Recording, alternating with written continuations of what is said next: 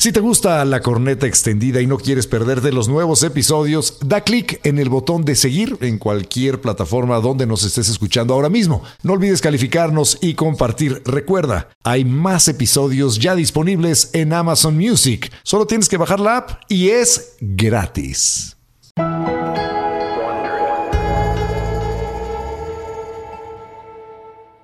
Este podcast contiene lenguaje explícito y está dirigido a un público adulto. El mensaje puede considerarse vulgar y ofensivo. Recomendamos discreción. La corneta extendida. Totalmente extendida para llenarte de placer informativo. Deja que se descargue en tu aparato nuestro elixir auditivo. Si tu vicio ya era la corneta extendida, será tu perdición. Entrégate al libertinaje conceptual y refocílate nuestra posilga digital. Cada semana el tema más duro. Y el más actual que nos dé la gana abordar. Sin censura. Sin tapujos. Sin vergüenza. Cada martes te entra uno nuevo. Un nuevo episodio de La corneta extendida. Pues ya que me haga justicia la pinche revolución, ¿no? Y si Adelita se fuera fuera con, con otro. otro. A ver, estas ideas revolucionarias, la revolución mexicana, lo que nos hizo, o bueno, más bien nos reformó como país, fue un desmadre, fue un corredero de sangre. ¿Salió algo bueno de ello? Es cierto lo que hemos escuchado, para eso tenemos al maestro Alejandro Rosas, una vez más sentado aquí en la corneta. Bienvenido, Alejandro. ¿Qué tal? Muchas gracias. Es todo un gusto estar nuevamente con ustedes aquí en la corneta súper extendido.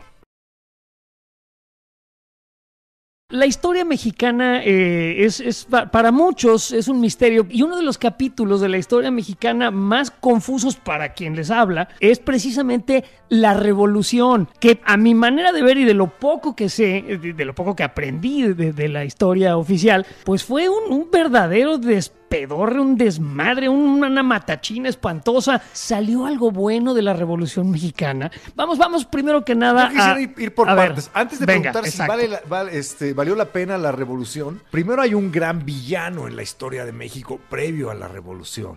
Don Porfirio. ¿Porfirio Díaz realmente fue un culero? Híjole, mira, yo creo que para entrarle a- al tema eh, y sobre todo al porfiriato, eh, porque hay hoy muchos, digamos, apologistas o gente que defiende mucho a Porfirio Díaz, eh, creo que habría que reconocer primero que nada que fue un dictador. Ya Sí. a partir de la idea de que fue un dictador porque permaneció 31 años en el gobierno, más los cuatro de su compadre Manuel González y que en general todo ese periodo se conoce como el porfiriato, pues desde luego también hay luces y sombras, pero nadie le puede quitar, eh, digamos, eh, el estigma de que fue un dictador. Y un dictador asume casi todas las facultades eh, que da la constitución, más otras extras, digamos. La constitución se la pasa por el arco del triunfo tantas veces sea necesario. Me suena. Eh, ah, en el caso de Porfirio Díaz, eh, desde Ajá. luego lo que hizo fue eh, un, gran eh, estado de simulación, porque nunca hubo, faltaron las elecciones. O sea, no se puede decir que él se perpetuó en el poder por sus pistolas. Lo hizo como en este país todo mundo lo hace, tratando de una manera legal de hacerlo, pero al final pues era un dictador. Oye, pero a ver, Alejandro, nomás rápidamente para ubicarnos en el tiempo eh, eh, y en la historia, ¿de qué año a qué año estamos hablando del porfiriato y cómo estaba México cuando inició Porfirio Díaz, eh, eh, cuando llegó al poder y cómo dejó a México en todo ese largo tiempo que lo gobernó como un dictador? Mira, él llega al poder en noviembre de 1876 vía un, un levantamiento armado contra el gobierno de Lerdo de Tejada y a partir de ahí ya no suelta la silla más que en el primer periodo, es decir, gobierna de 1876 a 80 y como él decía ser muy demócrata, le deja la silla cuatro años a su compadre Manuel González y Manuel títere. González se la regresa en el 84 y del 84 a 1911 es el presidente permanentemente. O sea, ya no hay... mía, te la devuelvo, Es- es, tuya, toma el poder. Y así se la llevaron cabrones, este, y, y hicieron, a ver, lo- yo te quería preguntar, ¿hicieron algo bueno por México durante ese ¿Cómo tiempo? no? El, el Palacio de Bellas Artes, ahí está. Digo, porque Sí, se habla de, de que hubo gran, este, ¿cómo se llama? Una red ferroviaria importante y que hubo un crecimiento en, en- en- en el país económico. ¿Realmente fue algo bueno para México el porfiriato? Digo, para aquellos que son apologistas de, de Porfirio Díaz. Sí, desde luego yo creo que para el México de entonces fue muy importante porque venían como de 60 años de guerras, intervenciones extranjeras, eh, levantamientos armados, quítate tú para ponerme yo, Santana 11 veces presidente, Juárez 14 años, la guerra de reforma. Es decir, era un desgarriate. Porfirio Díaz lo que hace es poner bajo los tres principios de su gobierno, orden, paz y progreso. Entonces, imagínate para esa generación eh, que está en el país en 1876, que es el 90% de población rural, un 10% de población urbana, eh, no había un mercado interno, no había ferrocarril, todo estaba por hacerse. Porfirio Díaz sí logra pacificar el país, que fue muy importante, o sea, se convierte en una obsesión la paz del país sí, obviamente él mismo lo dice, tuve que derramar sangre mala para salvar la sangre buena, o sea, porque era el, típico de mátalos en caliente, o sea, no, no, no hubo piedad para el que violara la ley, ¿no? Pero le resultó. Y gracias a la paz entonces empieza a generar un orden y un progreso material, atrae inversiones y todo. Entonces podemos decir que sí fue un buen México para el país como tal, o sea, consolidó al país, sí lo consolidó. Fíjate, él llega a la presidencia con 800 kilómetros de vías férreas, más o menos en 1876 es lo que había, y se va a ir ya al exilio habiendo dejado 20 mil kilómetros. O sea, verdaderamente hizo del ferrocarril el ariete del, crecimiento económico y trajo inversiones y permitió fábricas, pero el gran problema es dos cosas. Por un lado, dejó de lado totalmente el asunto de la democracia. Él no creía que la democracia era para el pueblo ni tenía que ser participativa, ah, sino que eh, pues, prácticamente él sabía lo que tenía que hacerse y la clase gobernante, los famosos científicos, que es con los que gobierna, son los que sabían cómo operar el país. Ok, aquí es donde, perdón, te voy, te voy a acotar tantito.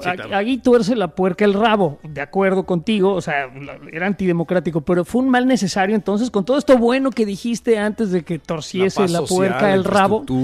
¿Era un mal necesario para ese México salvaje de, ese momento? Sí, sí, desde luego era un mal necesario y él, digamos que cumple muy bien los primeros años. El problema, y deja tú de lado la democracia, porque la democracia tiene muchos bemoles. Entonces, no era tampoco la votación como hoy en día, voto popular directo y universal, hombres y mujeres, ¿no? Y secreto. En aquel entonces era un poco como la democracia norteamericana. Entonces, realmente, la democracia podría ser no tan importante ya en el análisis donde la puerca tuerce el rabo en que permite muchos abusos, no hay desarrollo social, digamos, como hoy se llamaría. No hay esta gran riqueza que se genera y que se genera alrededor de la gente que rodea a Porfirio Díaz, no llega a las clases populares, desde luego no hay una política de educación, desde luego no hay jornadas de ocho horas de trabajo, en los lugares que son los más rentables para la economía mexicana, por ejemplo Morelos, Morelos producía, tenía el segundo lugar mundial de producción de azúcar durante muchos años del porfiriato.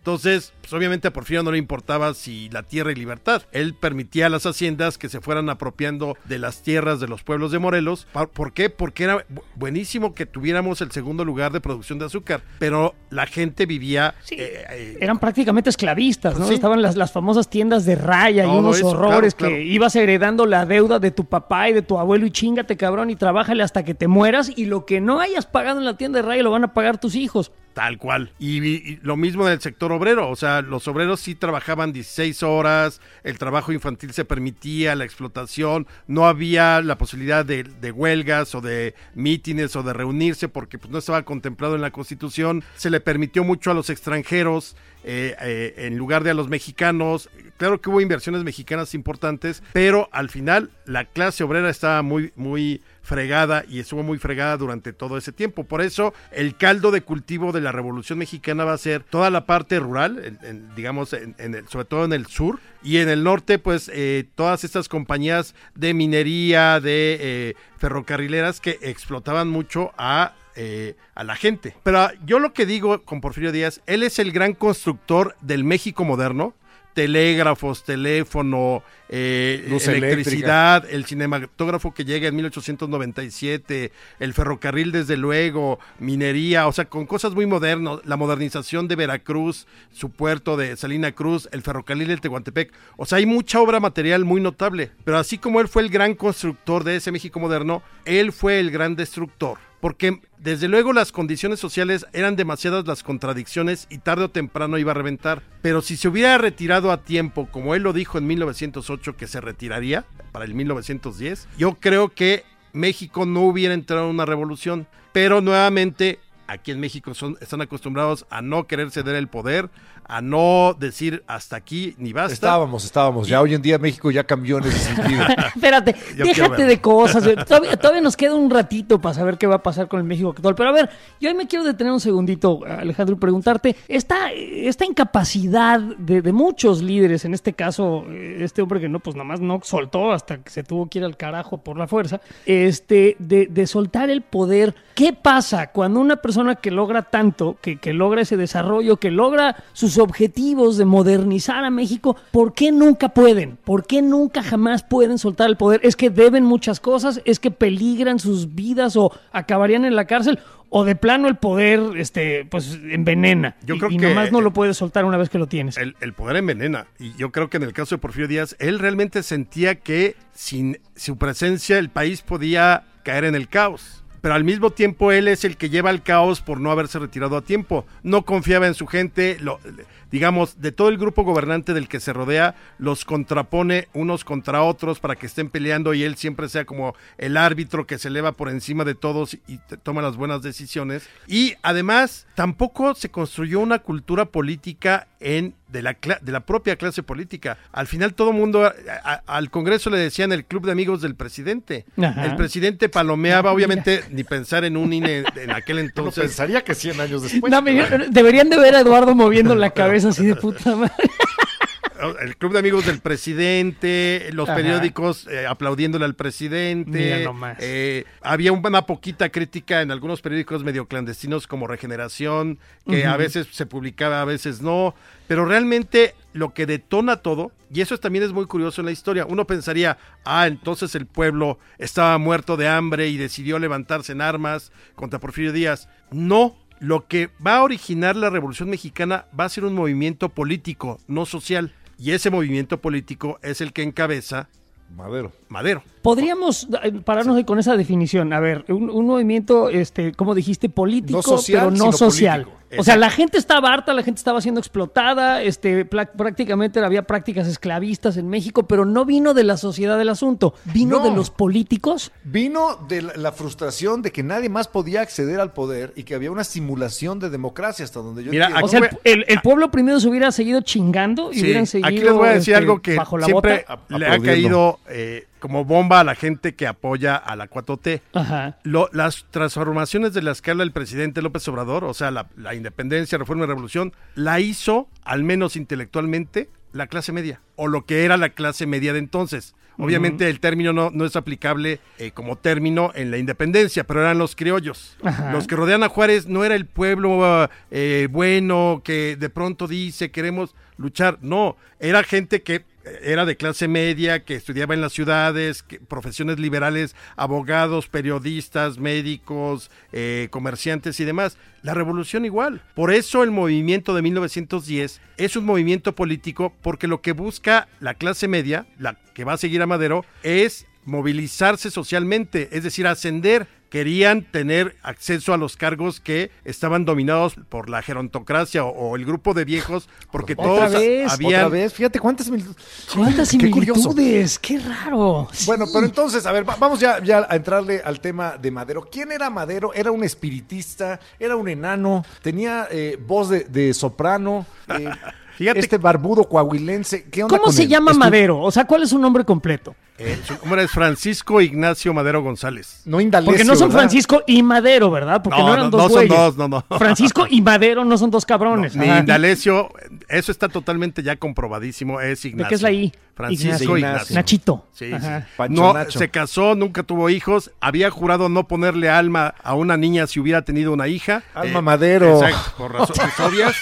Y este, no, pero no, no, no tuvo descendencia. Entonces, eh, pero a ver, nuevamente, es un personaje que él era el, el primogénito de una de las familias más ricas de México, se pudo haber dedicado totalmente a eh, sus negocios y demás, pero sí estaba muy comprometido con la idea democrática porque él vivió más o menos entre 1800... Eh, 87, 86 y como hasta el 93 en Francia. Entonces se empapó totalmente de la, de la democracia liberal. Por eso él creía que la transformación debía venir de los ciudadanos. Entonces esa es la idea básica de Madero. Sí era espiritista, pero el espiritismo, y eso sí que en otro día hablamos nada más de espiritismo, no era de eh, se comunicaba con los muertos y, oye, ¿me va a traicionar Huerta?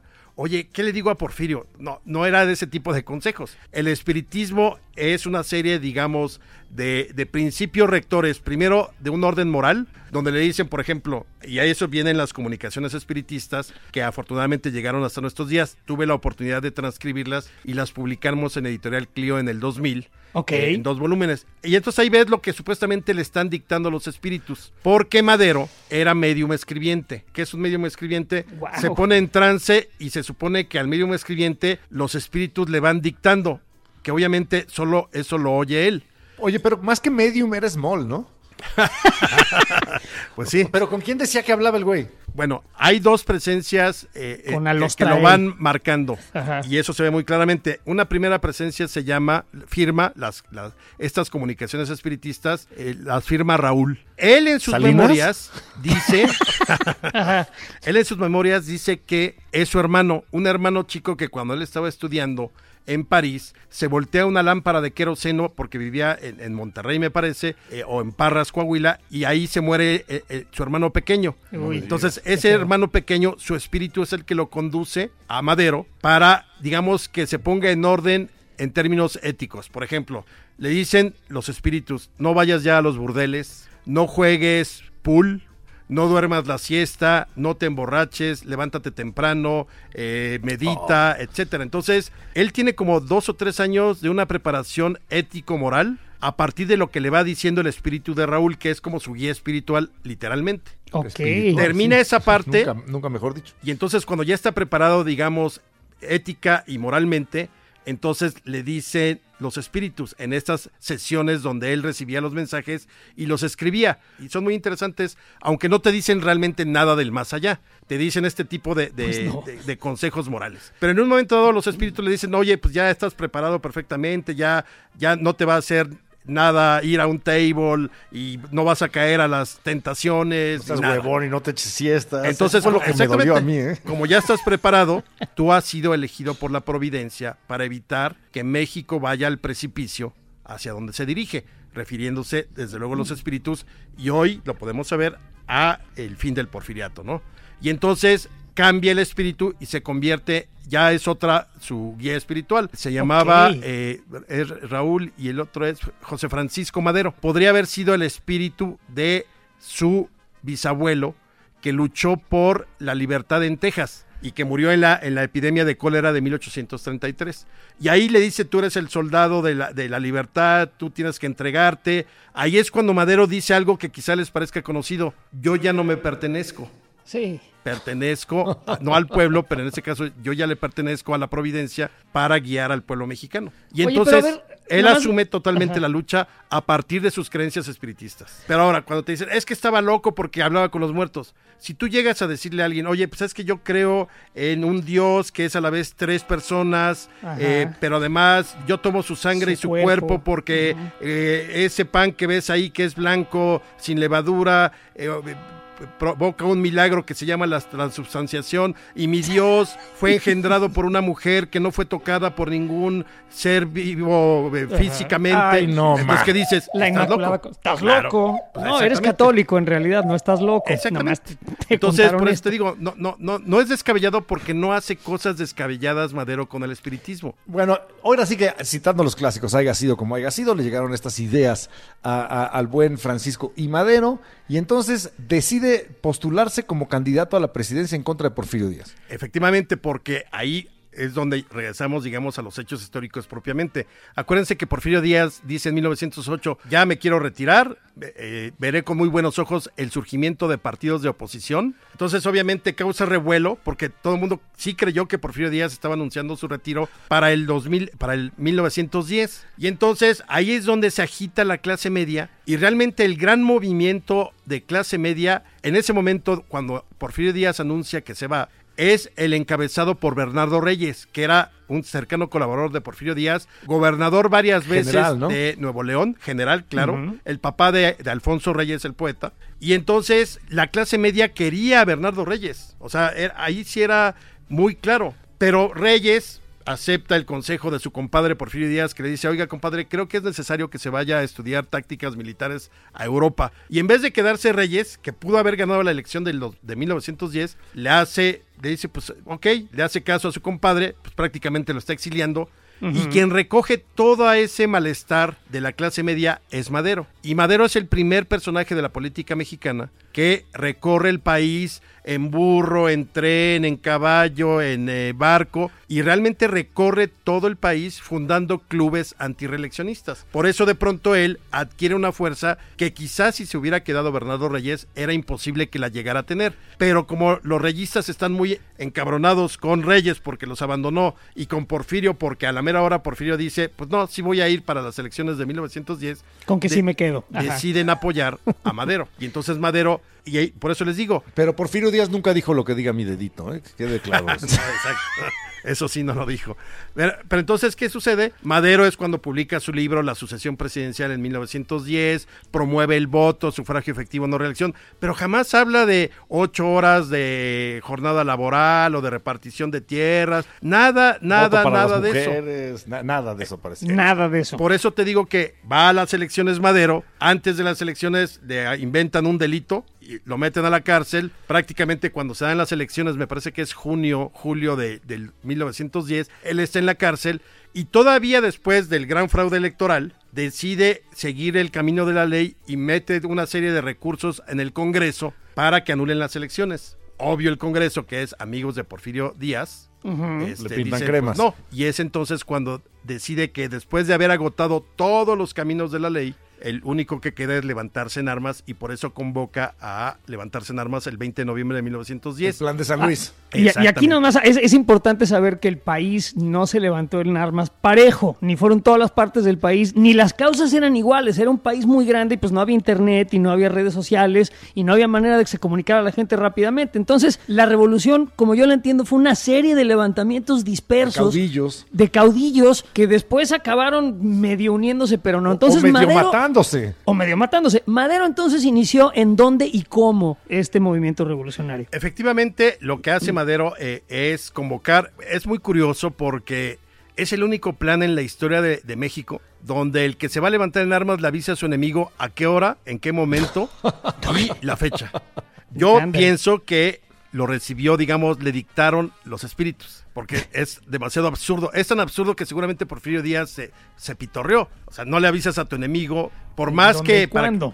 y recorres el, el rumor de que va a haber levantamiento, pero pues vía eh, persona a persona, no, no, no, lo, no lo pones así No lo de... publicas. Los invito a que el próximo domingo 20 de noviembre a partir de las 6 de la tarde Nos levantemos se en levanten en armas. armas. Claro, En como bien de- dices, está acá, no, nadie se levantó. De hecho, la puntualidad mexicana nunca ha sido parte No. también de las transformaciones. ¿Y qué, qué pasó entonces el 20 de, de Ah, bueno. noviembre de 1910? Bueno, Madero llega a la frontera, porque estaba en San Antonio, llega a la frontera mexicana y él esperaba que su primo Catarino Benavides le consiguiera 800 hombres y había como 20.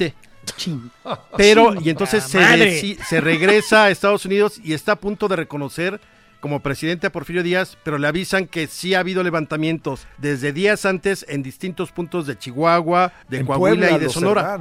Sí. Y entonces empieza a moverse la revolución lentamente y Madero va a encabezar la revolución hasta febrero de el 11, de 1911. El 14 de febrero cruza la frontera cuando ya está la revolución moviéndose para derrocar a Porfirio Díaz. O sea, sí ¿En hubo- qué punto de la frontera hizo cruza? caso Ajá, Hubo quien le hizo caso. Ajá. y empezaron a, surgir estos, estos eh, Sí, claro, levantamientos hay- hay- aislados. Exactamente. Por ¿Y ejemplo, esto sí. empezó a preocupar al gobierno? No. ¿O- o- los- No, es que nadie creía que un movimiento como ese pudiera tener éxito, Porfirio Díaz menos, y lo que sí fue sorprendente que fue que Madero, cuando ya, eh, digamos, toma el mando de la revolución, junta a toda la gente ahí en Chihuahua y asedia Ciudad Juárez, ya para, para tomarla. Y ahí es cuando sí toman Ciudad Juárez, que era una frontera importante, y tampoco sabemos por qué Porfirio Díaz, habiendo perdido esa plaza que era importante, pero no era una de las mayores o más estratégicas, y decide entonces Porfirio Díaz presentar la renuncia eh, en mayo de 1911. ¿Cómo? Y en seis ¿Así de meses, fácil? Sí, y en seis meses que, que duró la revolución de Madero, terminó por derrocar a un régimen que tenía 34 años de saber cómo se componía eh, pues, todo el sistema político, las ¿Por- por- lealtades por qué? y todo. ¿Cómo? Exacto. ¿Por qué? Por eso, es- esto, por ejemplo, yo sí no lo Yo sabía. tampoco. ¿Por qué ¿Por qué no dio la batalla Porfirio? ¿Por qué dijo- optó por irse? Es hasta la fecha desconocido. No, no, hay, no hay manera de saberlo. Realmente. Se hizo popó el viejito, o sea, de plano, así de ya, ay, ay, qué miedo y me, voy- ya me voy a la chingada. Pues dicen que no quería derramar más sangre, pero realmente de toda la etapa de la Revolución Mexicana, que tendríamos que decir, la revolución es de 1910 a 1917, en términos, digamos, de que el 17 nos da la Constitución, aunque habrá vi- violencia todavía 12 años más, o sea, por otras razones. La revolución podríamos contenerla en ese periodo, 1910-1917. De todas esas et- etapas, la revolución de Madero contra Porfirio Díaz es la menos sangrienta. Sí, claro, hubo muertes y, y tomas de, de algunas ciudades, pero en general fue mucho, muy, eh, de muy poco derramamiento de sangre a comparación de lo que vendría, por ejemplo, cuando los propios revolucionarios se enfrentan contra sí mismos. Ok, pero a ver, vamos entonces eh, a, a- a seguir en, en este orden. Dice Porfirio Díaz, ya no juego, ya me voy, este, suelta voy el a- poder. a Francia. ¿En ese momento es exiliado, se va a París y a la chingada o, o todavía se tarda? No, luego, luego, o sea, es mayo 25 presenta la renuncia al Congreso y el 31 se está embarcando a, a En el Francia, como dices, en el Ipiranga, sí, efectivamente. Y ya de ahí ya no regresa, muere en 1915 y se queda ya sus restos en, en, en París. Sí, Exactamente. exactamente. Oye, y entonces, ¿qué va a suceder ahora en México? Ya tenemos a, a Madero, que bueno, pues logró esta victoria anhelada contra el opresor, contra este hombre que pues ya tenía que irse y soltar el poder, pero no iba a ser así de fácil la cosa, ¿verdad? Porque México es un país muy grande No, y y muchas cagó Madero muy personas cabrón en querían. algunas cosas. A ver, En dos, sobre todo, porque entonces aquí es donde siempre nos enfrentamos a la disyuntiva. ¿Queremos ser legales y lo Sí, somos a morir? queremos. ¿O no queremos ser legales y entonces le vamos modificando? Bueno.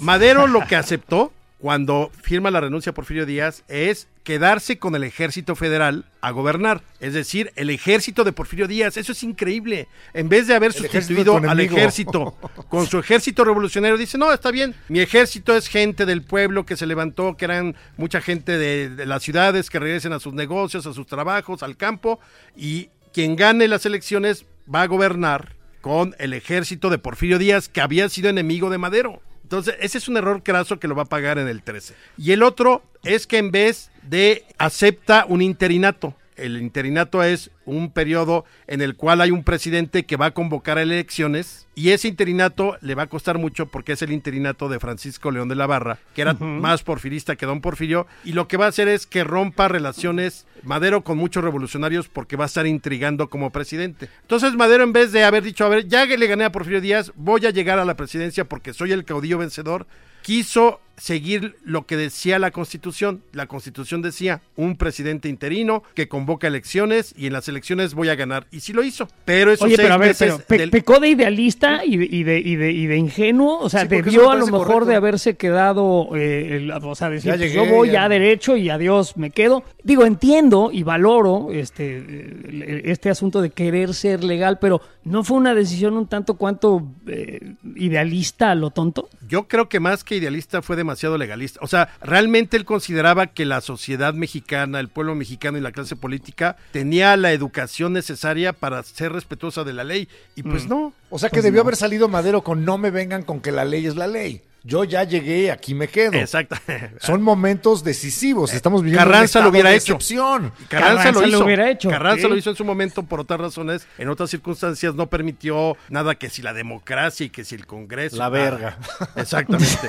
Pero Madero parece. Madero es como rompe el continuo histórico de todos los presidentes que por una u otra razón o habían llegado por un golpe de Estado, por un movimiento armado y todos los que vendrían. Entonces Madero es, es como si de pronto metes a un ser extraño en un México bronco, en un México que está despertando, porque obviamente en el momento en que se dan cuenta que triunfó la revolución de Madero, se dan cuenta que si el principio del sufragio efectivo, no reelección, triunfó, pues también vamos a pedir tierras y también vamos a pedir eh, un- eh, mejoras en el movimiento obrero y una serie de cosas que le van a ir dando forma a las siguientes etapas de la revolución. Pero Madero, más que ingenuo, él creía a pie juntillas que la ley era la ley y que Mm. había que Pues, respetarla y se iba a morir con ella.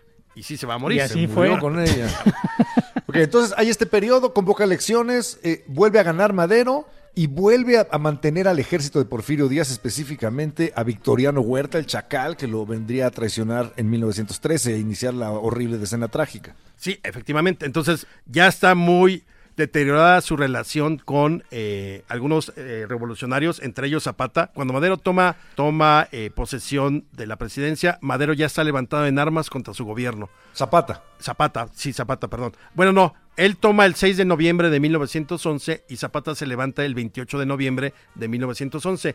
¿Por qué? Porque A Zapata... ver, pero espérame, Alejandro. Sí. Yo aquí, aquí, aquí creo que Zapata nos contra estamos. Madero. Sí. Quisiera yo nomás este, eh, trazar como una ruta de los otros eh, grandes personajes de la revolución. Zapata, ¿en dónde andaba? Eh, ¿En dónde andaba Villa? ¿En dónde andaban Ah, todos qué esos bueno. que. ¿Qué estaba haciendo cada quien en su momento mientras este señor iba con su gran legalidad y sus sueños de que México era un país civilizado? Mira, cuando Madero se levanta en armas, se le suma Carranza, sin problema. Ajá. De hecho, es su secretario de Guerra y Marina en el gabinete maderista de la Revolución. Ok. Villa está como coronel, todavía no tiene estas grandes batallas ni la División del Norte, pero también es maderista. Lo invitan a, a- a juntarse al maderismo. Y Zapata sí acepta, digamos, seguir a Madero, pero con la condición de que haya restitución de tierras si gana Madero. Entonces Madero le dice, lo vamos a ver. Entonces Zapata está Ah. peleando en el sur desde marzo del 11. Villa es parte del ejército maderista. Carranza anda por ahí. Obregón en este momento no se queda en su hacienda, no participa. Y muchos de los que luego serán revolucionarios importantes tampoco están todavía aquí. Felipe Ángeles, por ejemplo, el, eh, el- el- Famoso por sus aeropuertos. Exactamente. él, él es soldado porfirista y está estudiando algo en Europa. Entonces, realmente, en ese momento que acaba la revolución de, con- de- contra Porfirio Díaz, Carranza se hace gobernador de Coahuila y va a ser gobernador de Coahuila. Villa eh, se pone de voluntario con Madero y en algún momento dado va a combatir una de las rebeliones contra Madero, que es la de Pascual Orozco. Ahí Huerta lo quiere fusilar, le salva la vida el hermano de Madero y entonces le cambian, digamos, la pena de muerte por cárcel y se lo traen a la Ciudad de México, Ciudad de México preso. Entonces Villa, digamos, durante el, el gobierno de Madero está preso aquí en la Ciudad de México. Y Zapata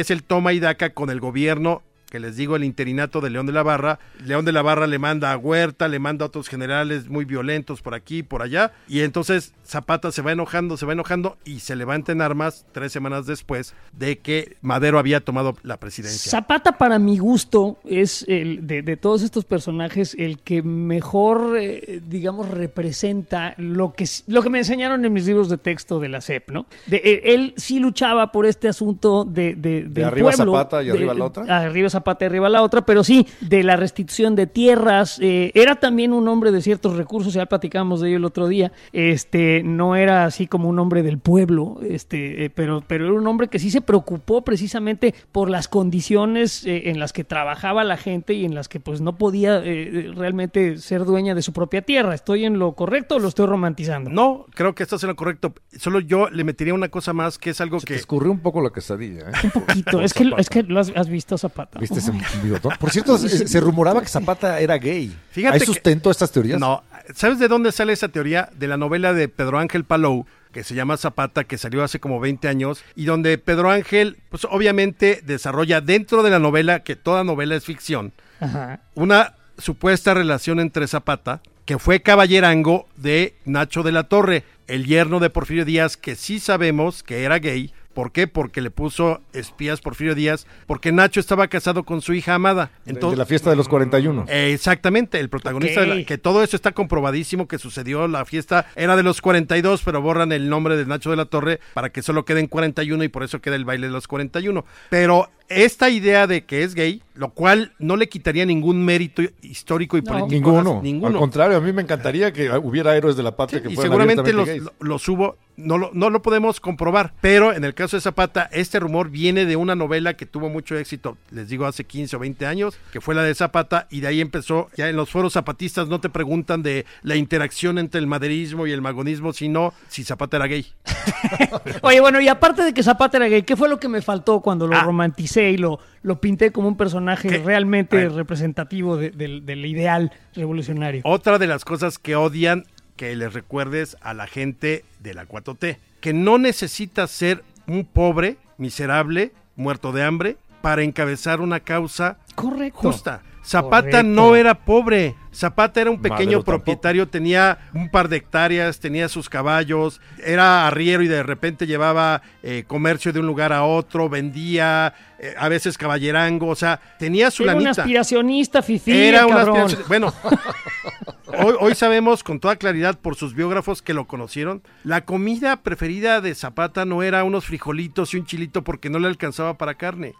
La comida preferida de Zapata era la comida francesa. Tus. Entonces, cuando tenía lana, se iba o a Cuautla o Cuernavaca, donde había algunos restaurantes, y ahí se echaba su buena comida francesa. Pues sí. No tomaba aguardiente que él produjera clandestinamente porque no le alcanzaba. ¿Qué bebida le Pedía gustaba alcohólica? Chablis. El coñac. ¡El coñac! ¡Puta El madre! coñac, bueno, ¿A quién no le Ah. gusta el coñac? Qué bueno, bonito. tanto así que cuando hace el pacto con Villa, unos años después, le da una copa a Villa, Villa era abstemio y casi Ajá. se ahoga al probar, eh, al darle el trago de, de salud con el coñac de Zapata. Ajá. Igual, ¿Villa Zapata... era abstemio? Sí, Sí, sí, sí. tomaba malteadas, ¿no sabías eso? Hasta Ese el no de chupaba su nada. vida. Sí. eh, y sin albur, le empezó a gustar el anís dulce. Chinchón, cadenas, El- de esos. anís de Zapata. O sea, mira, era un asesino, era un cuatrero, dicen algunos que era un Esa violador, pero era abstemio. ¿Es cierto eso que se dice que era un violador, un Ah, asesino, ahorita, un cuatrero? ahorita vamos para allá. Nada más terminamos rápido con Zapata. Venga. Entonces, siempre te pintan a Zapata como muy pobre y por eso asumió. Yo creo que es al contrario. Era alguien de los pocos en Morelos que todavía tenía su, ti- su tierra, que no había sido, digamos, invadida por las haciendas. Pero lo importante en Zapata es que decidió, cuando lo invita a su pueblo de Arenecuilco, a que lo represente frente al gobernador y frente al, al acecho de las haciendas, él acepta ser el representante de ese pueblo y entonces se suma a la causa del pueblo abiertamente y generosamente hasta, hasta entregar la vida en 1919. Ahí está. Pues eso es importante saberlo, porque estos mitos que nos pintan luego son bastante este, pues, baratos y, este, y, y se acomodan ¿no? a las ideas del gobierno en turno. Pero es que sí. ahí lo- lo- ahorita vamos a Villa rápido. Ahí lo que les decía, Carranza es clase, podríamos decir clase media alta porque él había sido senador de la República y gobernador. Madero era un burgués totalmente porque era rico. Pero Zapata, quizá el más, eh, digamos, el de menos recursos fue Villa. Pero Obregón, Obregón era ranchero con negocios, Benjamín Gil era fotógrafo, Lucio Blanco era ranchero,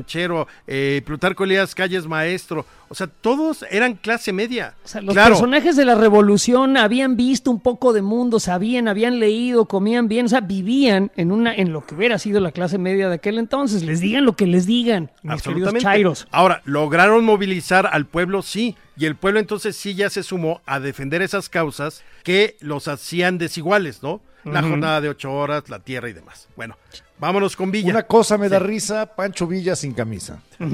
Mira, Pancho Villa, violador, no, no hay.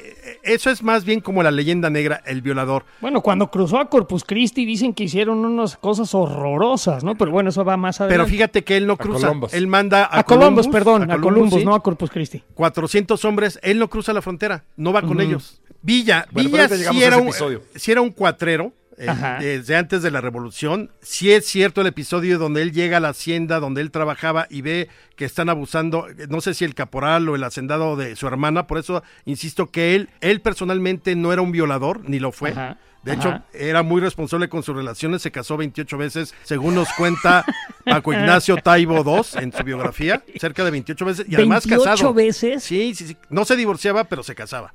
Ah, Y mira. bien casado, o sea, de- era, un, un polígamo. Sí, absoluto.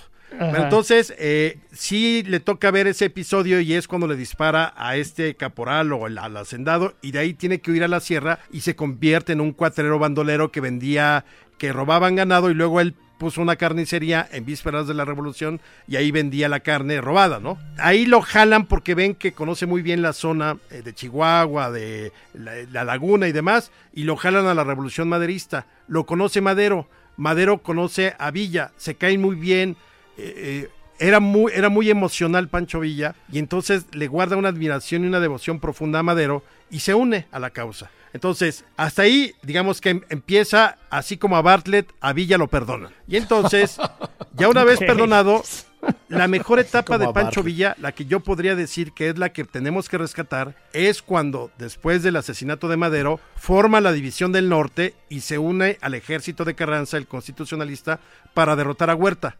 Ese es el mejor Villa. Un Villa que no saquea, que está muy bien con los norteamericanos, que logra triunfos importantes para la revolución y que finalmente derrota a eh, Victoriano Huerta, claro, junto con las otras divisiones, la de Obregón, que la, la, del noroeste, la de Pablo González del noreste, pero el que verdaderamente le da un toque así de emoción, de, de, de, de fuerza a la revolución es Pancho Villa. Creo que ese es el mérito de Villa, el haber derrotado o haber puesto un 70% del esfuerzo bélico para derrotar a Huerta. Eso y un, y un, capítulo importantísimo. Es el único cabrón que en los últimos, no sé si 100 o 120 años, invadió los Estados Unidos sí. y se salió con la suya porque por más que le mandaron su expedición punitiva, de, ah, les pel le pelaron la verga Villa los pinches gringos. No, pues no es cierto porque al final... ¡Mis huevos!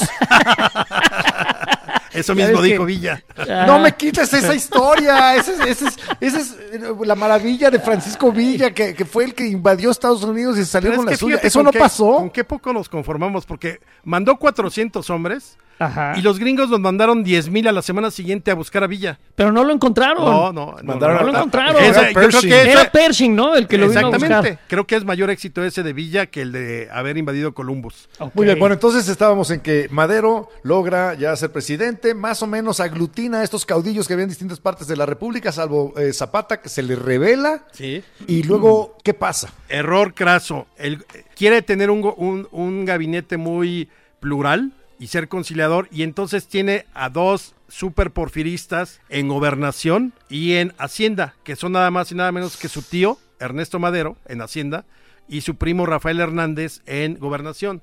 Entonces ellos hicieron todo lo posible para que no funcionara el gobierno de Madero porque desde adentro obstaculizaban todo. Qué y, chingón. Y luego Como en el Congreso sí había ma ma mayoría maderista, pero pues todos eran, digamos, novatos. Entonces los pocos porfiristas que quedaron después de la elección para legisladores se los comían en la discusión, en los procedimientos. Entonces hubo una parálisis de eh, el poder legislativo y del gabinete que terminó por eh, ir diezmando al, al propio gobierno de, de Madero. Junto a eso, Madero, nuevamente, en vez de aplicar. Aquí, aquí fíjense, si hace ratito yo les decía que no, que aplicó la ley hasta las últimas consecuencias y se quedó a gobernar con el ejército, en otro caso, donde pudo haberla aplicado, prefirió ser humanista. Bernardo Reyes, en algún momento dado de 1912, se levanta en armas, lo aprenden, en juicio militar, lo condenan a muerte y Madero le perdona la vida a cambio de cárcel, pero se lo trae a la Ciudad de México. Lo mismo sucede con Félix Madero Díaz.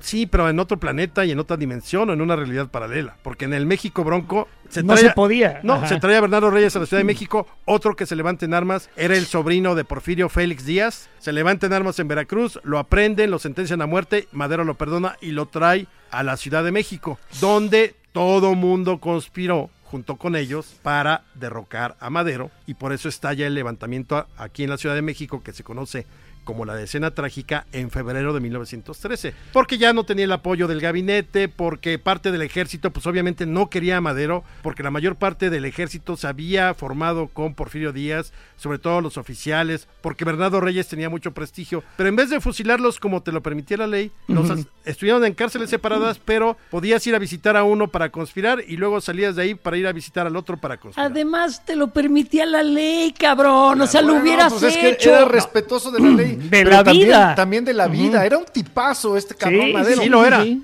Pero entonces, para otro país, en otro momento. Y para otra época. Sí, claro. En efecto, sí, sí, sí. Y entonces tuvo que enfrentar un, un, golpe de Estado. Exactamente. Se le levantan los militares, buena parte del ejército, encabezados por Reyes y por Félix Díaz. El ejército va y los libera de sus prisiones. Uno estaba en Santiago Tlatelolco y el otro estaba en Lecumberri. Y es cuando inicia el intento de tomar el Palacio Nacional, donde cae muerto Bernardo Reyes.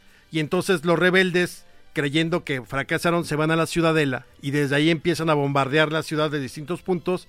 Y ahí es cuando entra Victoriano Huerta. Todo mundo cree que Victoriano Huerta traiciona a Madero junto con los rebeldes. No, es tan inteligente porque realmente era un tipo súper brillante eh, Huerta, que en un momento dado, en una mano tiene al gobierno de Madero porque Madero le dice, usted general Huerta me tiene que cuidar, a mí y a mi gobierno. Y Huerta le dice, sí señor. Y por otro lado, Huerta sabe que tiene a los rebeldes bien acorralados en la ciudadela. Y entonces él sobre esos 10 días va a decidir a quién seguir o a quién apoyar. Y obviamente apoya a los rebeldes. Es de los que manda ataques sobre la ciudadela por las calles donde sabe que están las ametralladoras de los rebeldes. Entonces hacen pomada a los leales a Madero.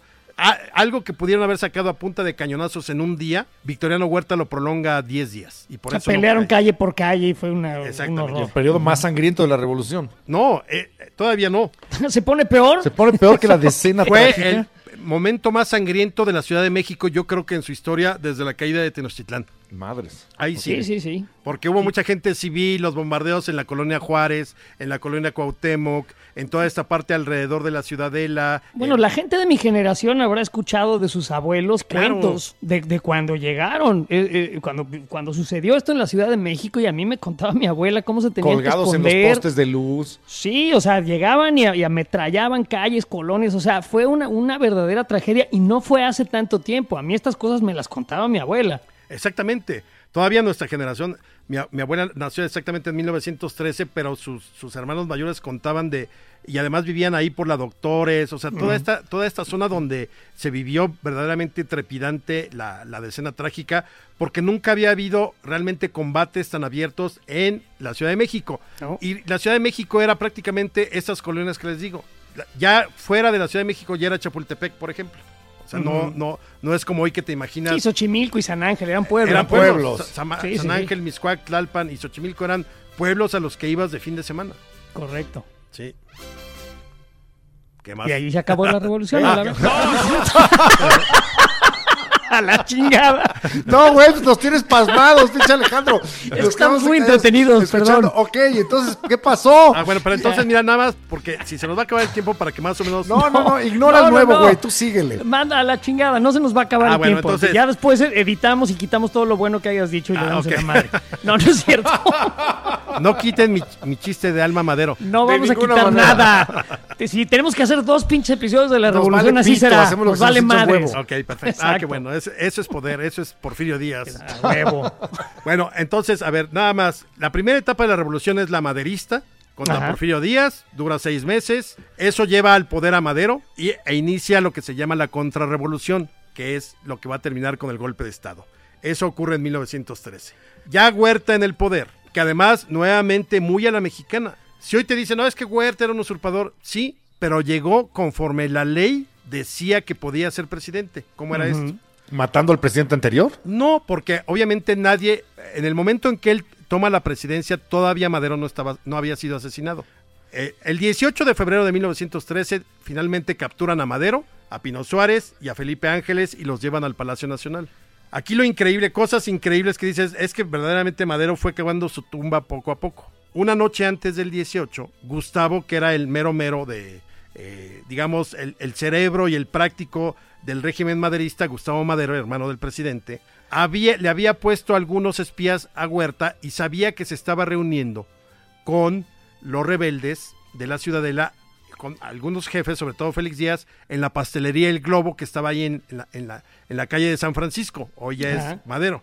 Entonces, el propio Gustavo, la noche del 17 al 18 de febrero, va y aprende a Huerta. Y se lo lleva a su hermano, le dice, hermano, no sé si le decía presidente, oye Francisco, Panchito, lo que sea, pero se lo lleva y le dice, mira hermano, aquí, esto, aquí te traigo prisionero a Victoriano Huerta, porque ya lo cachamos hablando con los rebeldes, se ha estado reuniendo en el globo, hace tanto, eh, hace todo para que fallen nuestras caballerías, aquí está. Lo increíble es que eran super carnales, o sea, realmente desde niños se llevaron muy bien, estudiaron juntos en Europa, en Estados Unidos, o sea, realmente eran carnales. ¿Y qué hace Madero? Huerta le dice, señor presidente, deme una oportunidad, yo soy el más leal de sus soldados, mire, Es se que lo los juro por- pastelitos del globo están bien ricos, o sea, no- se lo juro por la Virgen de Guadalupe que yo soy. Y en vez de creerle a su hermano, agarra la pistola y le dice, señor general Huerta, le doy 24 horas para que me pruebe su lealtad. No. Y además bueno. regaña a Gustavo, eres un atrabancado, tú siempre te sales con la tuya, ta, ta, ta. No. Y en las siguientes 24 horas lo que hace Huerta es aprender a Gustavo, a, a Francisco, a Pino Suárez y Ángeles. Nada más que a Gustavo lo asesinan en la madrugada del, 10 del 18 al 19 frente a la Ciudadela. Bueno, por lo menos no se reunieron en la celda para que le dijera, ¿ya viste, pendejo, lo que hiciste? o algo así. Total, no, bueno. Él, él la noche previa a su asesinato al de Madero, al de Francisco, eh, va a llorar mucho porque su mamá le va a decir que lo habían asesinado, no sabe. Entonces, es el 18, lo aprenden a Madero y a Pino Suárez. Entonces Huerta, para que no pareciera que era un golpe de Estado, ¿qué decide hacer? Bueno, se pone de acuerdo con los rebeldes y la idea es eh, que sea presidente Victoriano Huerta para que convoque a elecciones y en las elecciones gane Félix Díaz. Se supone que así debía ser. Huerta al final se chamaqueó a todos. Pero ¿cómo es que llega Huerta al poder? Y les digo que nuevamente, utilizando la ley como en México, haciendo una cosa totalmente inmoral, legal. Madero, duro. el presidente una vez que cae Madero, este, lo primero que tienen que hacer es obtener las renuncias. Entonces va Pedro Lascurain, que era el secretario de Relaciones de Madero, a hablar con Madero y le dice, oiga, señor presidente, pues necesita renunciar, con eso podemos garantizar la vida de usted, de su familia, de Pino Suárez y demás. Y entonces ahí Lascurain, que es un cobarde, no le dice que habían asesinado en la noche previa a Gustavo. Y entonces Madero dice, bueno, pues sí, firmo. Y las firma. Entonces ya con la firma la lleva al Congreso Lascurain y él asume como presidente porque en caso de que no hubiera presidente ni vicepresidente, en este caso no lo había porque era Madero pre- presidente y Pino Suárez vicepresidente, en caso de la ausencia de los dos, el siguiente en el orden era el secretario de Relaciones Exteriores. Eso era Lascurain. Entonces Lascurain toma protesta, por eso es el periodo más corto, 45 minutos de presidente. Sí. Lo Ajá. único que hace Lascurain es nombrar a un secretario en el gabinete, que es el secretario de gobernación, y ese secretario es le da el nombramiento Huerta. a Victoriano Huerta. Entonces, Mm. si no había presidente, ni vicepresidente, ni secretario de relaciones para asumir el poder, el siguiente en el orden es el secretario de gobernación. Ya una vez con el nombramiento Huerta de secretario de no- gobernación, ¿qué hace Lascurain en sus 45 minutos? Ahí mismo renuncia y entonces, por vía de la ley, Victoriano Huerta asume la presidencia del país. Qué capítulo más negro de la historia de México. nos Y ahí se jodió todo, ahí se jodió todo. Entonces, ah, yo nada más te quiero preguntar, la Revolución Mexicana entonces, si la tuviéramos que resumir muy rápidamente después de esta extensa y excelentísima narración que nos acabas de hacer, Es que falta un chingo, güey. que yo sé que falta un chingo, pero lo que, lo Apenas que estamos quiero saber es, de 1913. ¿sirvió de algo este desmadre, tanto corredero de sangre, tantas traiciones, tantas maniobras? ¿Qué, qué fue la Revolución Mexicana? No, yo creo que, o sea, ¿cuál es el éxito, si puede llamarse así? O más bien, ¿qué es lo mejor, qué es lo que nos deja la revolución positivo? ¿El la PRI? Constitución. No, y la Constitución. No, no, No mames. La constitución del 17. Sí, porque ahí Sí. cosas que no estaban contempladas en ninguna leyes, cosas que ni siquiera el porfiriato había pensado. Por ejemplo, el porfiriato no, no sabía la importancia del petróleo todavía, pues dio concesiones a perpetuidad. La constitución del 17 ya establece que no haya perpetuidad y que la propietaria originaria del suelo y del subsuelo es la nación mexicana. ¿Ya Siempre. ven? la ¿Ya ven qué bueno que el, ocho que el- el horas. litio es nuestro? Sí, claro, pues ya lo era, por Ojalá. eso también que te lo vendieron ahora sí, que no mamen. Ya lo era. Gracias. Desde, desde 1917, el 5 de febrero, ya lo era. Pero, claro que, o sea, para mí ese es el logro más grande. Sí hubo mucha sangre, digo, tenemos que seguir hablando porque viene la, la parte contra Huerta y luego los revolucionarios entre sí, pero yo creo que el, el- el gran éxito es la constitución por todo lo que reúne ahí de demandas que le dieron forma a la revolución, pero el gran problema a la vez de la constitución es que todos los regímenes posteriores se pasaron por el arco del triunfo a la revolución. No puedes tener una constitución con cerca de 900 reformas. Claro, la ley es dinámica, se tiene que mover, hay que reformar, pero son 900, o sea, ya tendrías prácticamente cuatro o cinco veces la constitución porque tiene, acuérdense, 136 artículos y 16 transitorios. Entonces, el problema fue que no la pusieron en práctica o no la respetaron posteriormente, pero cuando menos ya tienes codificado en la ley suprema del país cosas que harían de este país un país mucho mejor. si se un marco respetara. legal, un Claro. marco legal. Yo nomás hice la pausa aquí porque para mí cuando llega Victoriano Huerta es cuando ya se va a la chingada todo. Lo, lo demás ya es como la, la muerte del movimiento. Digo, y es muy interesante, me gusta mucho, pero es como No, es, porque es después la parte... Pues se, se unen eh, varios de los sí. caudillos que habían apoyado a Madero en contra de Victoriano Huerta. Viene Sí, el- sí, el- sí. el- se forma, eh, ¿cómo se llama? El, el Centauro del Norte y su eh, división del Sí, Norte. sí, sí. O sea, viene toda la parte, digamos, este, heroica, eh, pero en realidad yo creo violenta. que hasta aquí llegó el movimiento y, y dejó lo que tenía que dejar para, para mi opinión. A lo mejor estoy muy desinformado. Bueno, pues ya llegaremos a ello en un episodio subsecuente. Vamos- vamos a tenerlo querido que hacer, ni No modo. mames, nunca me había gustado tanto en mi vida una clase de historia. Exacto. He estado entretenidísimo y quiero saber y conocer más, porque además entender nuestra historia nos permite entender nuestro presente y poder Sí. labrarnos juntos un mejor futuro. Es sumamente relevante que conozcamos la verdad y no lo que nos contaron los libros priistas de la SEP durante décadas. Y los maestros chaquetos que nos enseñaron estas cosas a medias, mal contadas, y- sin, el, Puras el- fechas. no, y sin el sabor, ¿ves? Sin, sin, sin los reales eh, y verdaderos motivos de cada uno de los personajes, cosa que tú, Alejandro, has hecho este, en este episodio de manera magistral y que te agradecemos. Poco falta para que el estaca te la crome y, y No, yo pues me a mí sí me gustó, güey. porque de verdad, Sí. qué chingonería de cátedra nos has dado, cabrón. Les adelanto que al final todos se mueren. Sí, bueno, sí. Como nos moriremos todos en este en esta triste vida, pero Alejandro, muchísimas gracias. Y bueno, pues esperamos el siguiente, la siguiente entrega Órale. de la Revolución Mexicana. Perfecto, porque sí se pone más interesante aún, más cruento, traiciones, pasión, ambición, todo, todo incluido.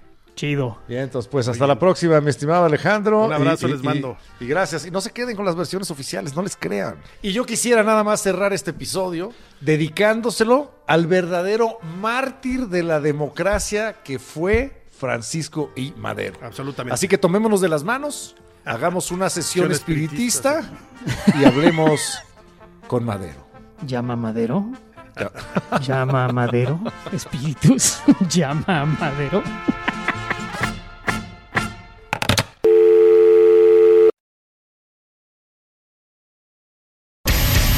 La corneta extendida.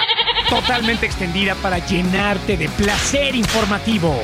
Deja que se descargue en tu aparato nuestro elixir auditivo. Si tu vicio ya era la corneta, extendida será tu perdición. Entrégate al libertinaje conceptual y refocílate en nuestra posilga digital. Cada semana el tema más duro, Y el más actual que nos dé la gana abordar. sin censura, Sin tapujos. sin vergüenza. Cada martes te entra uno nuevo. Un nuevo episodio de La corneta extendida.